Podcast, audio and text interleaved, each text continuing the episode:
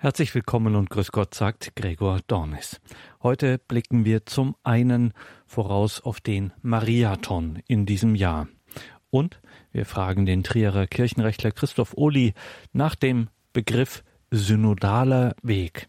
Synodaler Weg, diesen Begriff hatte die Deutsche Bischofskonferenz bei ihrer Frühjahrsvollversammlung vorgeschlagen für den zukünftigen Weg zu einer Reform in der Kirche. Doch zunächst blicken wir voraus auf den Mariathon 2019. Vom 17. bis 19. Mai sind wir wieder eng verbunden mit unseren jungen Partnerradios in der Weltfamilie von Radio Maria, vornehmlich in Afrika. Kenia, Südsudan und die Demokratische Republik Kongo. Dort wollen wir Radio Maria helfen. Welcher unglaubliche Segen in Afrika schon dank Ihrer Hilfe, liebe Hörerinnen und Hörer, bereits Realität, greifbare Realität geworden ist, das zeigt in gigantischer Weise Kibeo. Am ruandesischen Marienerscheinungs- und Wallfahrtsort steht und sendet es nun seit letztem Jahr. Radio Maria Ruanda hat in Kibeo ein Studio und sendet den besonderen Segen dieses einzigartigen Marienortes in Afrika hinaus in die Welt. So wie Maria es bei ihren Erscheinungen sagte, eine Botschaft nicht nur für Ruanda, nicht nur für Afrika, sondern für die ganze Welt. Im letzten Jahr wurde das Studio feierlich eingeweiht. Die Predigt in der Heiligen Messe hielt Bischof Anaklet Mwombanesa in der ruandesischen Bischofskonferenz verantwortlich für die sozialen Medien. Es übersetzte Claudia Kiesel. Exzellenz, Monsignor Anaklet Mwombanesa, den wir jetzt hören werden. Comme vous l'avez sans doute bien remarqué ici, nous sommes comme à la Pentecôte. Wie Sie hier wohl bemerkt haben, sind wir hier in einem pfingstlichen Ereignis mit so vielen Sprachen. C'est ainsi que les organisateurs de la journée m'ont demandé de livrer mon allocution en Kinyarwanda, surtout pour ceux qui sont ici présents qui ne maîtrisent pas ni, ni le français, ni l'anglais, ni le roman, mais aussi pour ceux qui nous suivent sur les antennes de Radio Maria Rwanda. nyiricyubahiro musenyeri filipo rukamba umwepiskopi wa diyoseze ya butare akaba na perezida w'inama y'episkopi gatolika mu rwanda. Exzellenz Monsignor Andres Josovic, Apostolischen Nuntius in Ruanda, Exzellenz, Exzellenz Monsignor Celeste Hakazimana, Bischof der gastgebenden Diözese Kigongoro, liebe Exzellenzen und Mitbrüder im Bischofsamt, liebe Priester, liebe Ordensmänner und Ordensfrau, liebe Freunde von Radio Maria Rwanda, liebe Hörer von Radio Horeb in Deutschland, liebe Brüder und Schwestern Christus, gelobt sei Jesus Christus. Es war der cumi n'umunani 24. März twatakiye inyubako 2018, nshya ya radiyo mariya rwanda mu mujyi wa als wir den Sitz von Radio Maria in yubatse ku Ruanda in der Stadt von. Kigali einweihen durften, das dank der großzügigen Spenden seiner Freunde errichtet werden konnte. Heute, an diesem twongeye 28. kugira November desselben Jahres, haben wir erneut die Ehre, den Sitz von Radio Maria in Kibeo einzuweihen, das ebenfalls eine Frucht der Gabe ist, die uns unsere Freunde von Radio Horeb aus Deutschland gemacht haben. Diese zwei Großtaten geben Zeugnis vom Eifer und der Liebe. Welche die Christen gegenüber der Kirche und der Mutter Gottes Kibeho Diese Einweihungsfeier des Sitzes von Radio Maria Kibeo fällt zeitlich zusammen mit dem Gedenktag des Beginns der Erscheinungen der Jungfrau Maria hier in Kibeo sowie dem Ende des von der katholischen Kirche Ruandas ausgerufenen Jahres der Versöhnung. Dieses zeitliche Zusammenfallen der Ereignisse ist bedeutungsvoll und vielsagend. Liebe Brüder und Schwestern in Christus, Radio Maria in Kibeo wird sich zum Vorteil auswirken für Radio Maria in Ruanda, was die Ausbreitung der Botschaft der Jungfrau Marias anbelangt und dem, was hier an diesem Wallfahrtsort in Kibeo geschieht.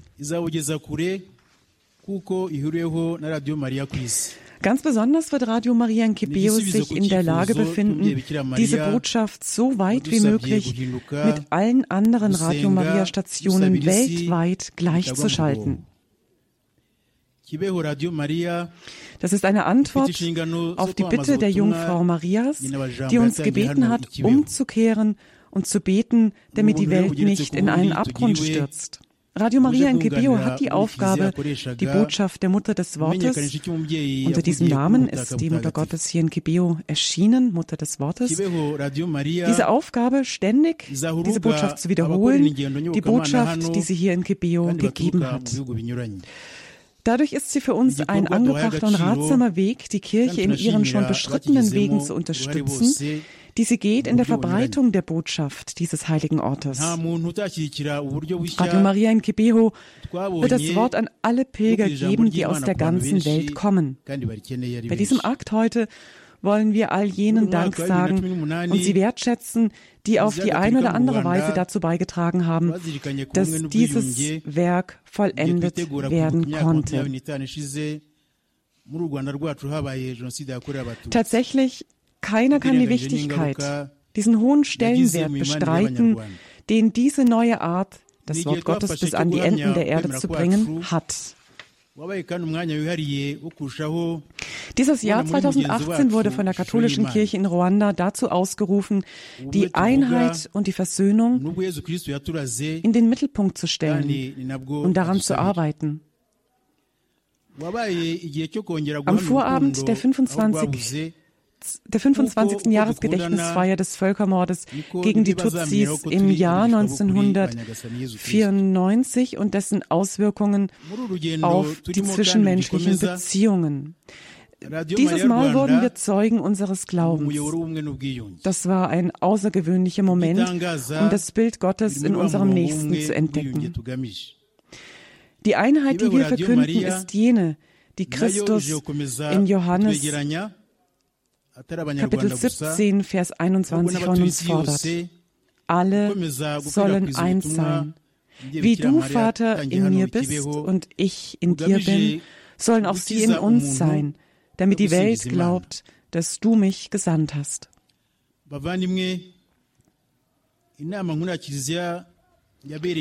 Es war an der Zeit, die Liebe dort zu kräftigen, wo sie abhanden gekommen war. Indem wir einander lieben, wird die Welt erkennen, dass wir wahre Jünger Jesu Christi sind. So wie es im Johannesevangelium Kapitel 13, 35 heißt, daran werden alle erkennen, dass ihr meine Jünger seid, wenn ihr einander liebt. In diesem Prozess, diesem Voranschreiten, für das wir uns engagiert haben und dem wir weiter folgen wollen, wird Radio Maria als Kanal dienen. Seine Sendungen sind konform mit der Einheit und der Versöhnung, nach der wir trachten. Radio Maria Kibeo wird uns näher heranrücken, wird uns zusammenwachsen lassen nicht nur die Einwohner Ruandas, sondern die ganze Welt, indem wir die Botschaft der Jungfrau Marias in Kibio weiter vertiefen und umsetzen, zum Heil des Menschen und zum Lobpreis Gottes. Liebe Brüder und Schwestern in Christus, in dem Dekret über die sozialen Kommunikationsmittel namens Intermirifica, ungefähr übersetzt äh, unter den erstaunlichen Erfindungen, empfiehlt das Zweite Vatikanische Konzil den wahren katholischen Medien wie Radio und Fernsehen ihre Programme intensiv in einer Weise zu entwickeln, dass sie dazu beitragen, katholische Nachrichten seinem Publikum zu liefern, die dazu helfen, bewusst am Leben der Kirche teilzunehmen und das christliche Gewissen zu schulen durch alle Ereignisse hindurch. Papst Franziskus ist darauf zurückgekommen in seiner Botschaft, die Wahrheit wird euch befreien, Fake News und Journalismus für den Frieden, seiner Botschaft zum 52. Welttag der sozialen Kommunikationsmittel. Er betont darin, dass der Journalismus der katholischen Kirche die Wahrheit herausheben muss, um sich von dem zeitgenössischen Journalismus zu unterscheiden, welcher von, der, welcher von der Lüge regiert wird. Daraufhin weisen wir die Journalisten von Radio Maria an, auf dem vom Evangelium angeratenen Weg Jesu Christi zu bleiben. Ihr seid nicht allein. Die Jungfrau Maria, die immer rechtschaffen geblieben ist, wird euch hierin begleiten. Liebe Brüder und Schwestern in Christus, im Namen der Bischofskonferenz von Ruanda möchte ich besonders den Freunden von Radio Horeb mein herzliches Dankeschön sagen, die ihr zusammen mit der Radio Maria Weltfamilie diese Niederlassung von Radio Maria Kibeo unterstützt und ins Leben gerufen habt. Das, was sie getan haben, ist eine Art und Weise der Mitarbeit, der Kollaboration mit der Jungfrau Maria, um der Welt noch besser zu helfen, den Willen Gottes zu entdecken. Ich danke meinen Brüdern im Bischofsamt für ihre Unterstützung von Radio Maria in ihrer Evangelisationsarbeit auf den Radiowellen, ihre Unterstützung durch ihre Ratschläge und ihre Unterstützung, indem sie in ihren Pfarreien Wege öffnen und auch Gelder sammeln, die gebraucht werden, damit das Radio aufrechterhalten werden kann. Ich sage Dank den Mitgliedern von Radio Maria, dem Personal und den Wohltätern von Radio Maria, die sich uneingeschränkt hingeben, damit die Botschaft alle erreicht, dort, wo sie sind. Zum Schluss und ganz besonders möchte ich mich nochmals von ganzem Herzen bedanken bei allen Hörern und Freunden von Radio Horeb in Deutschland, die sich so sehr hingegeben haben, damit Radio Maria in Kibeo einen eigenen und modernen Sitz wie diesen heute hat. Wir empfehlen alle der Fürsorge der Jungfrau Maria an, dem Stern der Evangelisation. Gott möge sie alles segnen. Seine Exzellenz, Monsignore Anaklet Wum Vanessa, Bischof von Yondo, Präsident, Vorsitzender der Bischofskonferenz für soziale Kommunikationsmittel in Afrika.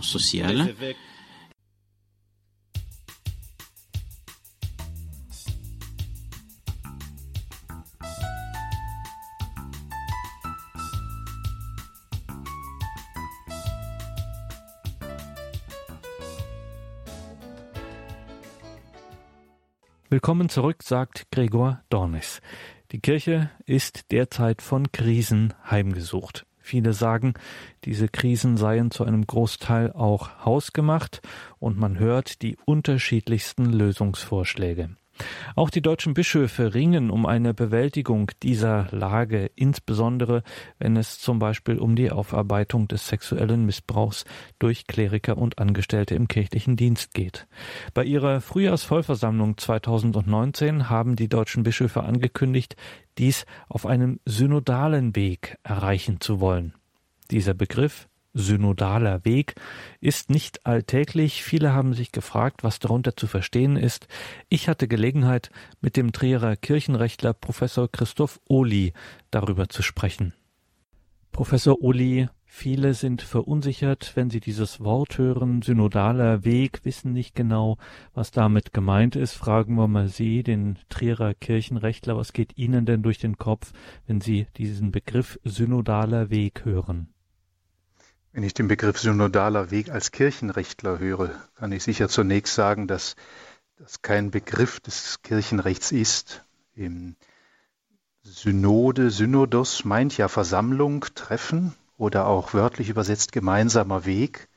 Und wenn man dann sagt synodaler Weg, ist das ja fast so, als würde man sagen, äh, wie ein weißer Schimmel. Also ich glaube, die Sprachwissenschaftler nennen das eine Tautologie.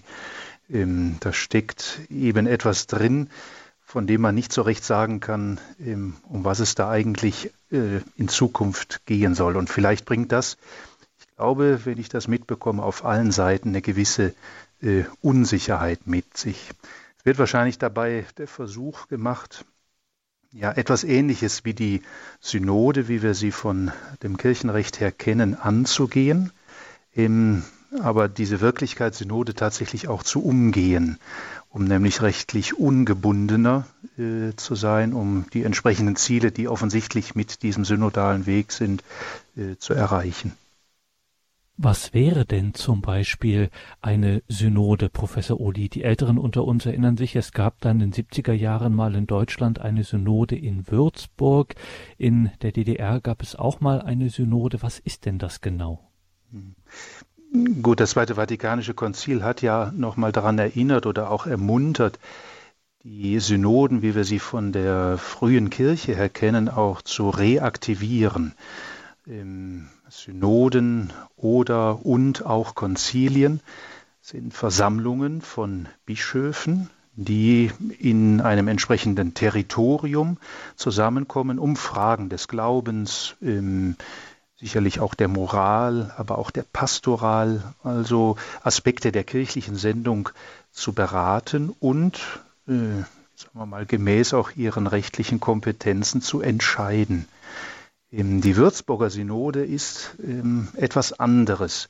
Man hat nach dem Zweiten Vatikanischen Konzil versucht, sozusagen die Dokumente, die Bestimmungen des Konzils auf das Territorium einer Nation umzusetzen, eben in dem Fall Deutschland, die Synode, die in Würzburg tagte. Nur war das eben keine äh, bischöfliche Synode, sondern ähm, es war eine, ja, vielleicht neue Form, bei der sowohl Bischöfe als auch Laien äh, beteiligt waren. Man wollte das wohl auch durch die damaligen Geschäftsordnungen so handhaben, dass sie gleichberechtigt, also auch stimmberechtigt sind. Das ist damals auch kirchenrechtlich sehr stark diskutiert worden im, und auch in der Diskussion mit dem Apostolischen Stuhl in Rom zur Sprache gebracht worden. Man hat äh, es aber nachher so gelöst, dass im Prinzip die Voten, könnte auch im weitesten Sinn von Beschlüssen sprechen der Würzburger Synode, durch äh, die Bischofskonferenz nachträglich dann anerkannt worden sind. Wenn man doch deutlich machen wollte, eine Synode äh, und oder ein entsprechendes partikulares Konzil sind Einrichtungen, in der die bischöfliche Leitungsvollmacht zum Tragen kommt, wenngleich natürlich unter Hinzuziehung auch von äh, anderen Klerikern und Gläubigen und Laien, die daran teilnehmen durch ja, beratende Voten, durch das Beratungspotenzial, äh, das ja durch Taufe und Firmung in allen Gläubigen auch zugegen ist. Also von daher muss man der, bei dem Begriff der Würzburger Synode zumindest aus kirchenrechtlicher Perspektive vorsichtig sein, den Begriff der Synode, wie es das Kirchenrecht erkennt, darauf zu beziehen.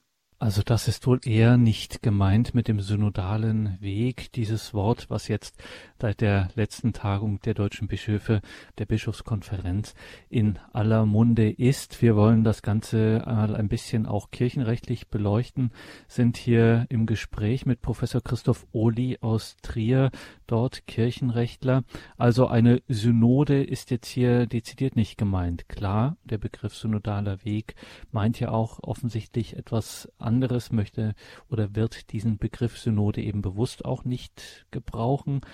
Jetzt hatten wir in Deutschland nach dem Aufkommen des Missbrauchsskandals ab 2011 hatten wir einen Gesprächsprozess, so hieß das damals, initiiert von der Deutschen Bischofskonferenz. Äh, könnte dieser synodale Weg vielleicht so etwas meinen, dass man eben auf allen Ebenen, in allen Gremien einfach einen solchen Gesprächsprozess startet? Mhm. Man merkt vielleicht an den Begriffen, die verwendet werden, also synodaler Weg, Gesprächsprozess. Es gab das ja auch auf den Ebenen der Diözesen in den 90er Jahren, auch, auch zu Beginn der äh, ersten Jahre nach 2000 gab es Gesprächsforen, ähm, es, Gespr es, gab Pastoralgespräche, es gab jetzt vor kurzem natürlich im Bistum Trier die Diözesansynode, also unterschiedlichste Formen von Versuchen, die ja durchaus ähm, ja, gewürdigt werden müssen, dass sich Gläubige zusammentun und im Gespräch, und ich will auch sagen bewusst im geistlichen Gespräch, also getragen von Gebet und Gottesdienst, im Austauschen und Gedanken machen darüber, wie die Kirche in der Zeit von heute und in den Herausforderungen dieser Zeit, in der wir stehen, in ihrer Sendung entsprechen kann. Im Gesprächsprozess synodaler Weg, ich mag es eben so bezeichnen, aber die Frage, die im Vorhinein immer auch geklärt werden muss, um nicht auch Erwartungen zu enttäuschen äh, mit der Zeit, was will solch ein Prozess im weitesten Sinne? Was hm, ist seine Grundlage und was soll letztlich am Ende dabei herauskommen. Sicherlich kann man Ergebnisse nicht immer von vornherein auch formulieren, aber auf welchem Fundament ruht das auf und wohin soll das führen? Und wenn wir auf das erste schauen, auf welchem Fundament ruht das auf, dann muss meiner Ansicht nach immer auch klar kirchlich und kirchenrechtlich geklärt sein, was ist das für eine Institution, was ist das für eine Einrichtung, wer ist daran beteiligt, im und wie laufen die entsprechenden Vorgänge in seinem solchen Prozess ab.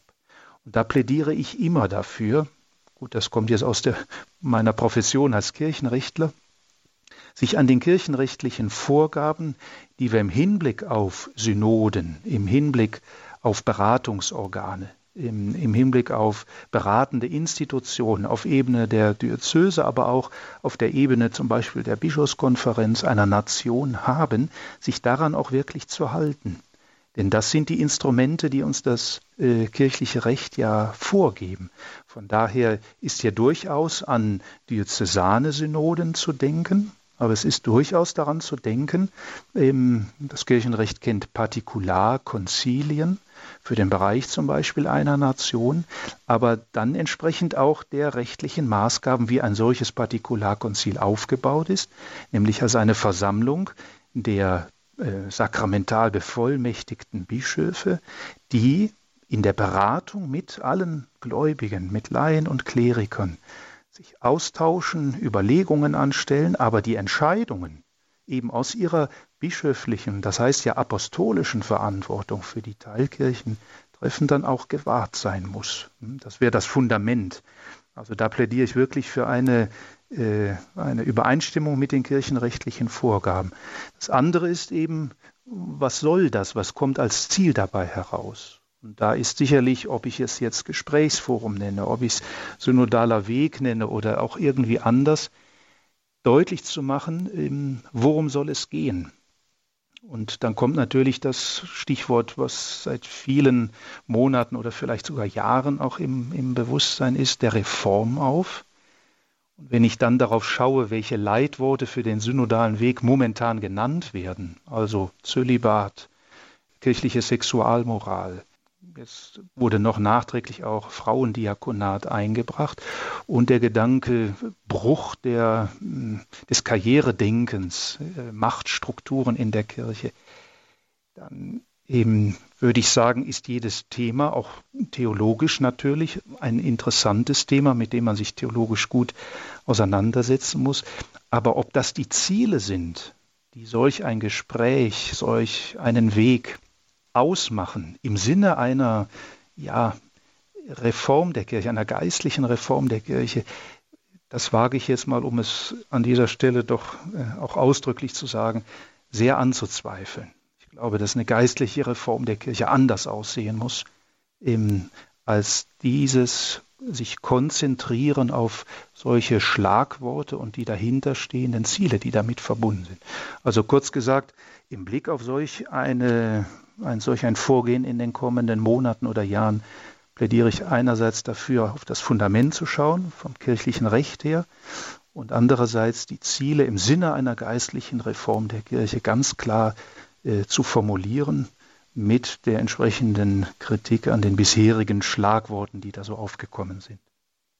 Sagt Professor Christoph Ohli aus Trier. Mit ihm sprechen wir hier über eine ja, wie immer man es auch nennen will, ich sage es jetzt mal verkürzt, Reform der Kirche und das Ganze auf einem synodalen Weg, wie es zum Beispiel die Bischöfe, die Deutschen bei ihrer letzten Tagung der Bischofskonferenz formuliert haben.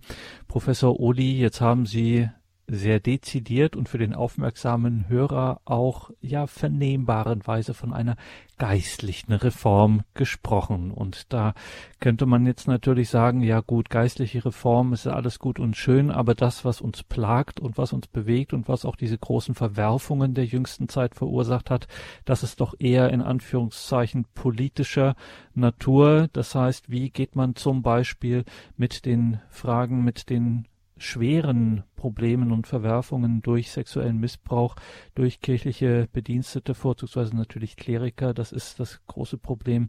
Wie geht man damit um? Das muss man doch pragmatisch lösen. Und jetzt sprechen Sie von einer geistlichen Reform.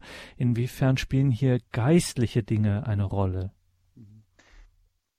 Ich glaube, dass ich das eine vom anderen nicht trennen kann. Es gibt, Sie sagen, Verwerfungen das sind wahrlich große Herausforderungen, Probleme, die momentan diese, äh, ohne Zweifel, diese Krise der Kirche, in der wir stehen, auch charakterisieren. Aber um an solche äh, Probleme, um an solche Skandale auch heranzugehen im Sinne einer Reinigung, einer Erneuerung, einer Bekehrung, einer Umkehr dessen, was sich darin ja auf ganz verschiedene Art und Weise zeigt, kann ich von der geistlichen Dimension nicht lassen. Und das führt mich zu dem Gedanken zu fragen, was ist das denn Reform, wenn wir von Reform sprechen? Da stecken ja die beiden lateinischen Worte drin, re und formare, also zurück und formen, gestalten. Das heißt übersetzt eigentlich die Rückfindung der Urform. Die Kirche muss in ihre Urform zurückfinden. Und wer oder was ist die Urform der Kirche? Und das ist Jesus Christus. Ich glaube, dass wir ähm, aufpassen müssen, Sie nannten eben auch den Begriff politisch, kirchenpolitisch, ähm, dass wir in den vermeintlich äußeren Dingen nicht stecken bleiben und sagen, wie finden wir jetzt Lösungen, ähm, dass wir Entscheidungen treffen, dieses oder jenes in oder an der Kirche zu ändern.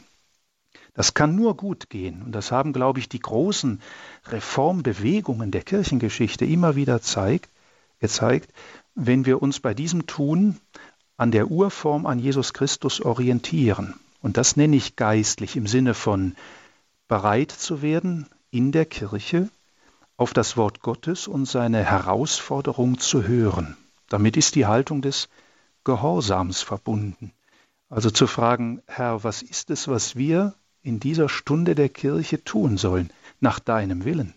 Was ist es, was wir in deinem Sinne für deine Kirche? Es ist ja nicht primär erst einmal unsere Kirche, es ist die Kirche des Herrn. Was sollen wir hören? Also dieses Hören, dieses Gehorsamsein gegenüber dem Wort Gottes. Es kommt ein zweites hinzu, dass solch eine Reform, die er sich also auch den Skandalen, den den Problemen, diesen Verwerfungen in und um die Kirche herumstellt, auf Dauer nicht auskommen kann, ohne eine, eine Rückfindung in den Sakramenten, also vor allen Dingen durch das Sakrament der Beichte, durch das Sakrament der Eucharistie, das heißt die persönliche Begegnung mit Christus als das Zentrum, den Kern dessen, was die Kirche ist, herauszustellen. Und schließlich natürlich dann auch ähm, entsprechende Haltungen einzunehmen, die uns Christen durch Taufe und Firmung und insbesondere natürlich auch den Priestern durch die Weihe aufgetragen sind, ähm, in der Haltung der Caritas, in der Haltung der Liebe Gottes zu erneuern und zu pflegen, sodass wirklich erkennbar werden kann, wer ist die Kirche und was will die Kirche denn in der Welt. Also das heißt, wenn wir an eine solche Reform der Kirche, ich sage jetzt mal, herangehen, das hört sich ein bisschen zu, zu plastisch an, aber wenn uns die Notwendigkeit solch einer Reform vor Augen steht, glaube, dann müssen wir uns in Erinnerung rufen, dass das Fundament dafür das Gebet ist, dass eine Reform der Erneuerung in Christus ist, der uns in Taufe und Firmung geheiligt hat. Es ist also eine Reform der Heiligkeit.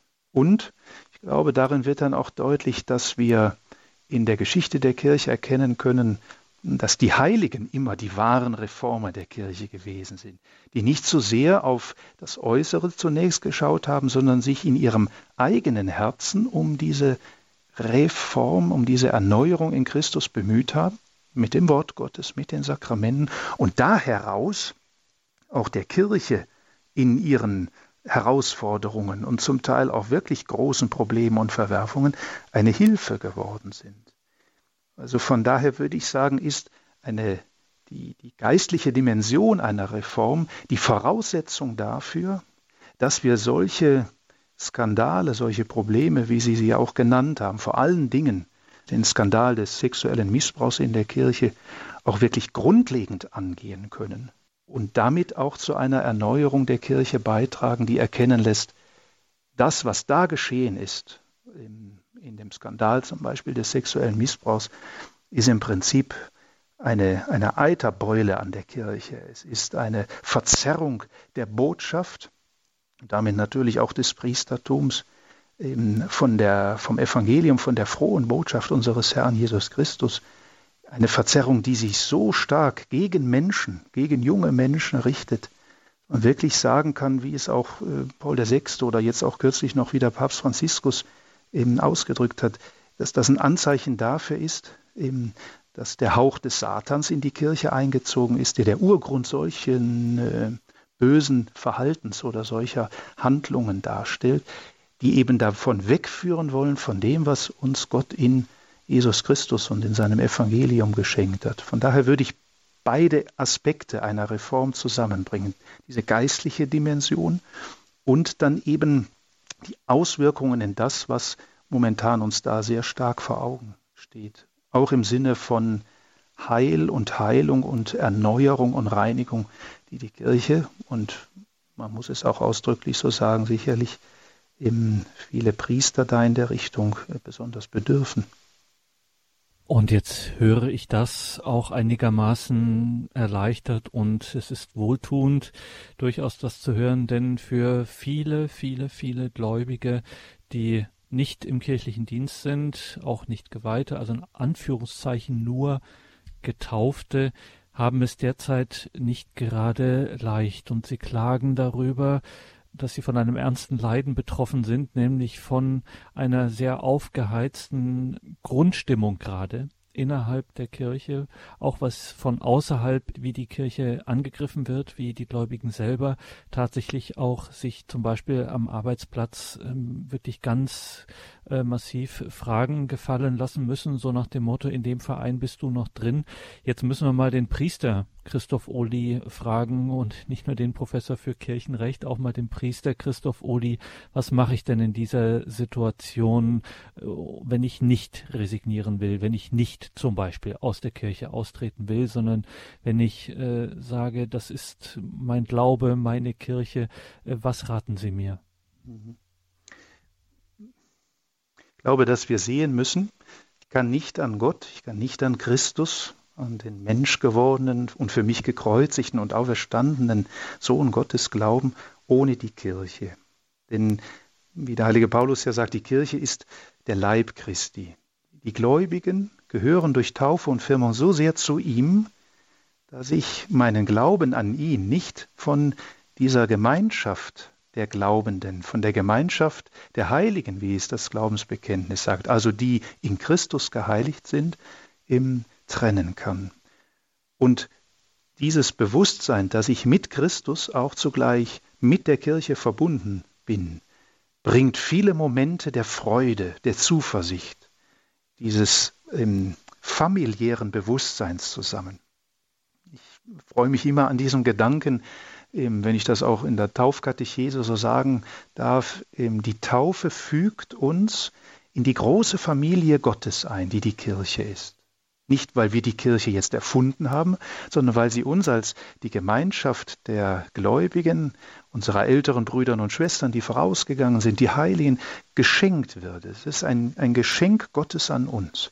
Und diese Momente der Freude, der Zuversicht, des Glaubens, der Hoffnung leben zu dürfen als Christ in der Kirche, ist für mich immer wieder auch in solch schweren Augenblicken, die wir durchleben, der erste Punkt, dass ich Gott dafür danke. Das ist ein, ein Moment der Gnade.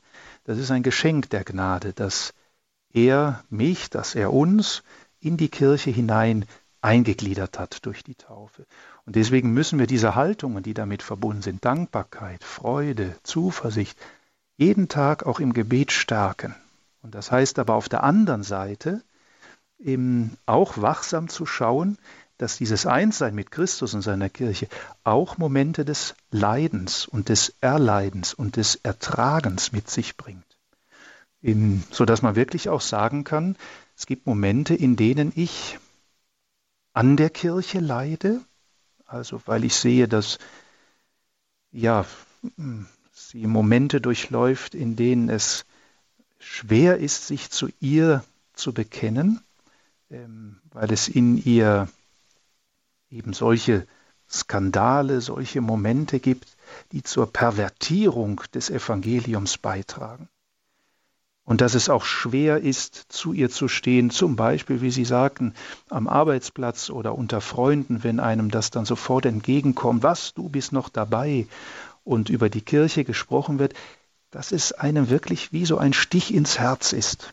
Und ähm, das wegzustoßen und zu sagen, das will ich nicht, ich will mich davon lösen, löst nicht das Problem, sondern das Problem wird dadurch gelöst, dass ich neben diesen Momenten der Freude zugleich sage, ja, zu dieser Kirche zu stehen als äh, Instrument des Heils, das uns Christus geschenkt hat, heißt auch, mit Christus zu leiden. Dass es trotz seines Evangeliums und entgegen seines Evangeliums und seiner Gnade und seines Heils in der Kirche so etwas gibt, wie wir es erlebt haben und erleben und was mich im Glauben wirklich erschüttern lässt. Und dennoch ich weiß und im Glauben auch zum Ausdruck bringe, Jesus Christus ist der Erste, der seine Kirche nicht verlässt, der also zur Kirche dazu steht, weil es eben seine Kirche ist und weil es die Menschen sind, für die er Mensch geworden ist, für die er gekreuzigt wurde und auferstanden ist. Deshalb ist vielleicht auch noch einmal so im Sinne des Geistlichen dieser Blick auf das Kreuz, der Blick auf Jesus Christus im Balsam in solchen Momenten, in denen wir momentan stehen. Balsam im Sinne von, das hast du für uns getan. Und du hast das auch für alle Sünden getan, die in der Welt und vor allen Dingen auch in der Kirche äh, vollzogen werden. Du hast dich nicht davon abbringen lassen, für uns Menschen das zu tun, dich ganz und gar hinzugeben, bis zu diesem letzten Atemzug, der da sagt, und es ist vollbracht. Also auf Christus schauen heißt, ihm im Glauben und damit auch seiner Kirche treu bleiben und gleichzeitig sich von ihm verwandeln zu lassen, dass solch eine Erneuerung, solch eine Reform der Kirche geschehen kann. Deshalb ist mir dieser geistliche Aspekt so wichtig, und ich sage es noch einmal, der nicht wegführen soll von der Aufarbeitung, von der Lösung, von dem sich Stellen dieser Probleme, dieser Skandale, die dazu beigetragen haben, das Evangelium wirklich zu verzerren. Aber beides gehört zueinander, wenn wir anerkennen, es ist die Kirche unseres Herrn Jesus Christus und von ihm her muss diese Erneuerung kommen.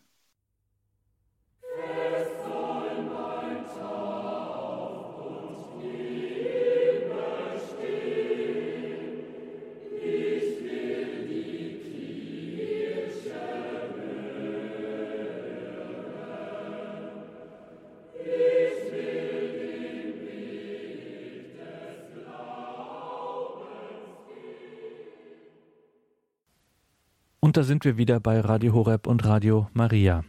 In dreieinhalb Wochen haben wir wieder Gäste bei uns von der Weltfamilie von Radio Maria.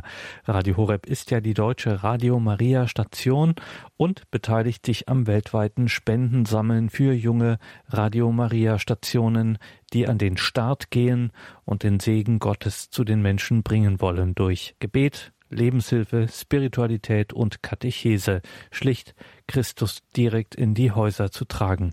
Oder, wenn nicht in die Häuser, so auf die Markt- und Dorfplätze, wie in vielen Teilen Afrikas.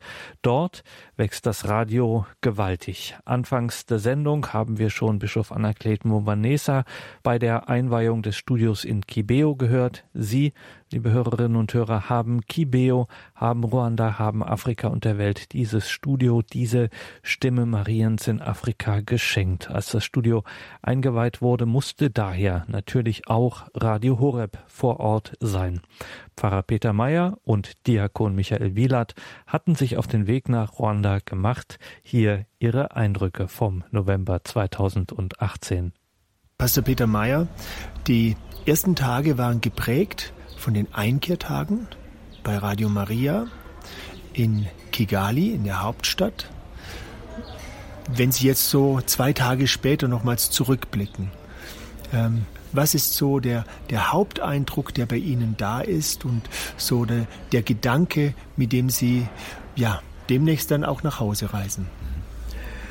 Die Einkehrtage im Radio Maria Kigali, also in der Hauptstadt von Ruanda, waren ja gedacht als Vorbereitung und Einführung für die Einweihung des Radio Maria Gebäudes in Kibeo, dem Erscheinungsort hier in Ruanda. Es waren anderthalb Tage. Ähm, ich habe drei Themen angeboten. Das erste war Gottes Liebe und sein Ruf an uns. Wie kann ich erfahren, wie Gott mich ruft und wie seine Liebe sich an mir erweist? Das zweite Thema war dann das Gebet als die Identität Jesu in seiner Einheit mit dem Vater und seine Einladung, in diese Einheit mit hineinzukommen. Gebet also als Ausdruck dieser neuen Identität in Jesus. Am zweiten Tag ging es dann noch um ein weiteres Thema, und zwar das Thema Versöhnung. Und zwar deshalb, weil am Tag zuvor ein junger Mann auf mich zukam und sagte, ich habe das und das erlebt in meinem Leben und ich kann nicht vergeben. Wie komme ich dahin? So war ich ermutigt, dieses Thema zu wählen, das ja auch ein zentrales Thema in der Heiligen Schrift ist und habe dann gemerkt, dass die Kapelle doppelt so voll war wie am vorigen Tag. Also viele aus der Umgebung sind gekommen, um an den Tagen teilzunehmen, aber sie wussten nicht, welches Thema kam. Und dann im Lauf dieses Themas, Versöhnung, hat sich also für mich herausgestellt, dass es deswegen eine hohe Bewandtnis hat hier in äh, Ruanda, weil äh, das Jahr der Versöhnung, das hier ausgesprochen worden ist, gerade jetzt zu Ende geht mit dem 28. mit dem Erscheinungstag in Kebeo. Ich war mir dessen nicht bewusst und hatte den Eindruck, dass es thematisch ein absoluter Volltreffer ist, jetzt nach so vielen Jahren nach dem Genozid, wo die Wunden nicht mehr so, so sehr bluten, aber immer noch die Schmerzen da sind. Also man kann jetzt, glaube ich, erst richtig an das Thema der Aufarbeitung, Aufarbeitung herangehen und Schritte der Versöhnung machen. Ich war mir dessen nicht so sehr bewusst und die Reaktion war immens. Einladungen, um das ganze Thema fortzuführen, auch mit dem Hinweis, auch unsere Priester, auch äh, das Image der Kirche und so weiter. Wir sind alle so sehr involviert in diese Kämpfe und dieses Ringen, wo es sicherlich auch ganz viel an Heiligkeit und Märtyrertum gegeben hat. Aber dennoch, so sagten einige Teilnehmer, ist es so wichtig, dass von außen Menschen kommen und diesen Prozess der Versöhnung begleiten. Und so habe ich also die Einladung empfangen, hier noch weitere Exerzitien anzubieten. Und ich habe das mit Freude und auch mit Dankbarkeit angenommen. Und ich glaube, dass es auf sehr viel Gegeninteresse auch stößt. Deswegen die Idee, im, äh, im Jahr 2020, im Frühjahr, also über Karneval, äh, hier gemeinsame Exerzitien mit Deutschen und Ruandesen anzubieten. Und ich glaube, das wird eine ganz große Sache in der Versöhnung, auch im Miteinander, im sich gegenseitig begegnen und zuhören, äh, auch miteinander Christ sein über die Grenzen, weil jede Form von Solidarität eben auch Stärkung bedeutet.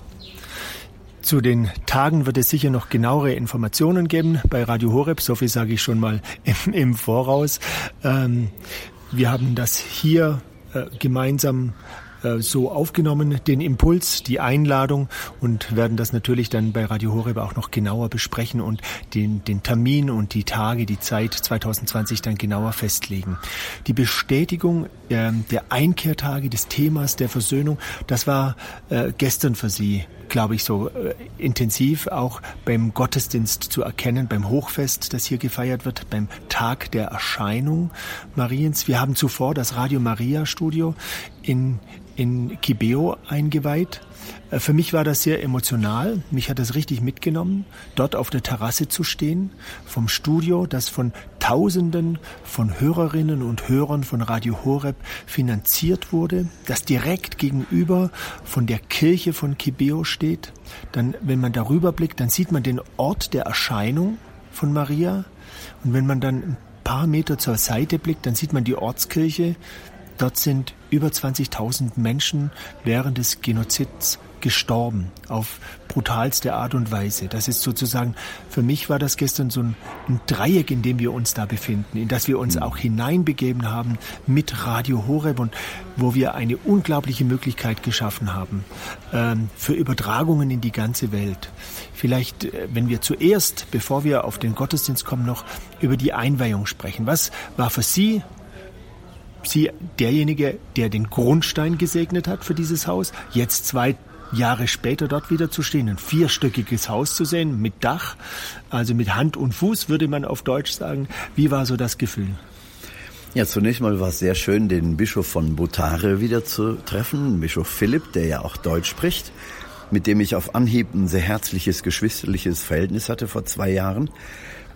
Ihn wiederzutreffen war sofort mit dieser, mit diesem Ausdruck der Freundschaft und ja, Herzlichkeit verbunden, was natürlich allen anderen auch deutlich wurde. Und dann zu sehen, dass von den teilnehmenden Bischöfen am Festhochamt fast alle auch zur Einweihung des Radio Maria Gebäudes gekommen sind, weil sie sich doch sehr bewusst sind der Tatsache, dass sie mit diesem Radio ein Mittel der Evangelisation auch in der Hand haben, wenn sie es denn wollen. Ähm, und auf dem Dach äh, Afrikas zu stehen, also auf 2000 Meter Höhe, diesem Erscheinungsort Kibeo zu sein und Lautsprecher für die Botschaften des Himmels zu sein, das ist doch eine wunderbare Berufung und es, es knistert sozusagen vor Freude und vor Spannung. Was kommt da jetzt? Und man hat wirklich den Eindruck, dass wir an der Schwelle zu einer äh, neuen Entwicklung von Radio Maria, aber auch für die Evangelisation kommen. Es soll ja schließlich auch ein Verbindungszentrum sein, wo Informationen aus ganz Afrika, aus der ganzen Welt zusammenkommen können und die dann wiederum ausgesendet werden können in die Welt. Also ein richtiges Sprachrohr und ein Verbindungszentrum, ein Zeichen der Einheit im Grunde auch. Und das an der Hand der Mutter Gottes und unter ihrem Schutzmantel. Also das war für mich schon in dem Moment ein sehr bewegender äh, Eindruck, den ich äh, verstärkt bekommen habe. Den Eindruck hatte ich vorher schon, aber bei der Feier selbst wurde mir es nochmal in der Tragweite auch deutlich. Im Moment ist Radio Maria Kibeo ja noch verbunden mit Radio Maria Kigali. Der Programmdirektor ist derselbe, Father Dominic. Ähm, aber es wird eine ganz eigene Struktur geben, und ich freue mich schon auf die Zeit, wo es da richtig losgeht, wo es also wirklich zum Sprachrohr werden kann. Und auch bei der, beim Festhochamt ist immer und immer wieder in den verschiedenen Ansprachen äh, der, der Name Radio Maria gefallen. Also die Bischöfe sind sich schon der Bedeutung bewusst, dass es wirklich etwas Verbindendes und Apostolisches haben wird. Man muss auch dazu sagen, dass eine große Dankbarkeit, also es ist immer der ja. Name Radio Maria, verbunden natürlich, das ist der Einfachheit halber mit Radio Horeb. Ähm, und eine große Dankbarkeit den Deutschen gegenüber, also Radio Horeb Hörerinnen und Hörer, die dieses finanziert und möglich gemacht haben. Also es sind auch ganz viele uns entgegengekommen und haben Danke gesagt. Einfach ganz Danke. sicher, ja, ganz bestimmt. Ähm, und da sind wir schon beim Gottesdienst. Wir, wir sind am diskutieren, wie viele Leute waren das jetzt eigentlich, aber äh, im Grunde ist die genaue Zahl völlig egal. Es waren irgendwie zwischen 20 und 30.000. Das Gelände äh, vom Erscheinungsort kann man gar nicht so genau überblicken. Es war eine große Zahl von Menschen. Ähm, es war ein Gottesdienst, der viereinhalb Stunden ging. Zum Teil hat die Sonne einfach ähm, ganz ganz heiß auf uns heruntergebrannt, äh, auch auf die Gottesdienstbesucher, aber alle sind da geblieben. Mir ist aufgefallen, viele der Menschen hier sind tagelang im Vorfeld dorthin gelaufen, barfuß, mhm. über diese Schotterpisten, die dorthin führen. Es gibt noch keine wirkliche Straße nach Kibeho und ähm, das ist eine unglaubliche Atmosphäre. Das ist etwas wirklich Besonderes, diesen Gottesdienst mit zu erleben. Äh, ich würde das vielen in Deutschland einfach wünschen, das mal zu erleben. Pastor Mayer, wie war es für Sie? Sie waren ja schon mal in Kibeo und haben jetzt sozusagen das Hochfest von Kibeo miterlebt. Ja, dieses Hochfest am 28. November, der 37. Jahrestag der ersten Erscheinung. Es war eine fantastische Erfahrung mit all den Bischöfen, mit fast 200 Priestern und eben diesen 20 bis 30.000 Menschen, die in einer unglaublichen Geduld und Erwartung diesen Gottesdienst mitgefeiert haben. Viereinhalb Stunden, wie gesagt, hat es gedauert. Ähm, und allein die Gabenprozession, liebe Zuhörerinnen und Hörer, das müssen Sie erlebt haben. Es ist unglaublich, was die Menschen da beitragen in einer riesen, nicht enden wollenden Gabenprozession mit Bananenstauden, mit Säcken voller Getreide, mit allem Möglichen, was sie dann zum Altar bringen, Gaben, die später wiederum an Arme weiter verteilt werden. Also die Gabenbereitung, die Gabenprozession wirklich als ein Ort des Miteinanderteilens und das in einer Freude, in einer Farbenvielfalt und mit Gesängen, wenn Sie den Gottesdienst verfolgt haben, haben Sie es ja auch gehört. Also nicht endende Gesänge, die Ausdruck, einen fast mystischen Ausdruck einer äh, tiefen Freude geben. Also dieses äh, Erleben dieses Vereinsseins im Glauben. Nationalitäten sind aufgezählt worden, Nord- und Südamerika, aus Europa, viele Länder, die dort waren. Brasilien, wie gesagt, wurde zum ersten Mal, war eine brasilianische Gruppe auch da. Von überall her, also Menschen, die an diesem Gottesdienst teilnahmen. Wirklich eine Erfahrung von Internationalität und jeder ist sich bewusst, dass durch Radio Maria natürlich auch die äh, Bekanntheit dieses Ortes Gebeo noch äh, gesteigert wird. Ähm, ja, wie gesagt, zum Abschluss des Jahres der Versöhnung, was auch ähm, häufig nochmal erwähnt wurde, dieser Versöhnungsprozess, der jetzt also erst richtig losgehen kann, äh, mit, mit vielen Aspekten. Man wird sehen, was es, was es alles beinhalten wird. Auch staatliche Programme der Wiedergutmachung, der Versöhnung sind hier aufgelegt worden. Dieser Gottesdienst, auch in der Verbindung mit allen deutschsprachigen äh, Radio Maria Stationen, mit der Schweiz, Österreich und Südtirol, auch das ist ja auch erwähnt worden und hat nochmal zu einer ganz neuen, zu einem ganz neuen Bewusstsein des Verbundenseins gegeben. Also das ja, das äh, war ein ganz, ganz tiefes Erlebnis, was ich dort hatte und vor allen Dingen dann zum Schluss auch nochmal die Begegnung mit der Seherin Nathalie, die dort am Ort wohnt, in dem ich auch wiedererkannte. Eine ganz große Herzlichkeit auch in der Begegnung. Wir werden sie heute auch noch wieder treffen. Was mir auch nochmals dabei bewusst geworden ist, dass viele gesagt haben, der Versöhnungsprozess kann nur mit Hilfe von außen geschehen, weil hier zu viele involviert sind, mhm. ähm, weil entweder Opfer oder Täter oder beides in einem. Ja. Ähm, und äh, die Hilfe eigentlich, das sind Menschen von außen da. Und deshalb auch die Exerzitien, da schlagen wir nochmal, oder die Einkehrtage, da schlagen wir nochmal die Brücke zum Anfang unseres Gesprächs. Ähm, war, war das für die Menschen sehr wichtig, das von ihnen zu hören, weil wir von außen können die Menschen anders ansprechen und, und sie, sie haben niemand gegenüber, der in irgendeiner Weise betroffen ist, sondern der in ihr Leben reden darf. Ähm, wir haben Ähnliches erlebt in Deutschland, aber das ist eben schon Jahre her. Und wir sind da durchgegangen, äh, sind noch drin auch, ähm, aber können eben den Menschen hier auch helfen. Und deshalb ist die Brücke so wichtig. Sie haben das in den Tagen immer wieder gesagt, Brücken bauen. Brücken bauen. Ähm, und da sind wir in Deutschland nicht so weit weg, um eine Brücke zu bauen zu hier. Ja, und ich muss wirklich sagen, ich habe mich nicht nach diesem Thema gesehnt, sondern ich habe gedacht, ich komme hin voller Freude, nehme an der Einweihung der Radio Maria Station teil und merke aber auch durch die Exerzitien und auch durch das, was im Gottesdienst immer auch immer wieder angedeutet worden ist, man wird förmlich hineingesogen in diesen Wunsch nach einem Neuanfang und einer Hilfe von außen. Das kann niemand alleine bewältigen, das ist vollkommen klar. Aber wenn man diesen Prozess der als notwendig auch angesehen wird, auch als, als Christen eben. Wenn dieser Prozess Hilfe braucht, dann ist es mir eine große Ehre und auch eine große Freude, diesen Prozess zumindest an dem einen oder anderen Punkt begleiten zu dürfen. Würde mich wirklich freuen, wenn viele, äh, die jetzt zuhören, auch ähm, dieses Bedürfnis spüren und ihre Hilfe dort anbieten. Pastor Mayer, vielen Dank für den Eindruck. Das ist ein, ein kurzer Rückblick. Wir werden sicher auch noch intensiver bei Radio Horeb darüber berichten und immer wieder das Thema auch aufbringen. Wir bleiben da dran. Mhm. Für jetzt verabschieden wir uns. Wir machen uns heute nochmals auf den Weg nach Kibeho. Ich freue mich, gemeinsam mit Ihnen unterwegs zu sein. Wir feiern dort einen Gottesdienst. Und ja, liebe Hörerinnen und Hörer, wir wünschen Ihnen Gottes Segen und verabschieden uns jetzt aus Butare. Gottes Segen Ihnen. Alles Gute. Pfarrer Meier und Diakon Michael Wielert.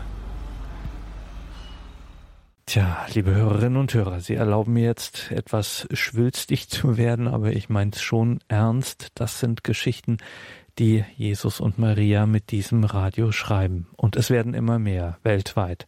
Wir werden Sie, liebe Hörerinnen und Hörer, im Mai vom 17. bis 19. Mai wieder bitten, auch für Afrika, konkret für den Südsudan, für die Demokratische Republik Kongo und für Kenia zu beten und zu spenden.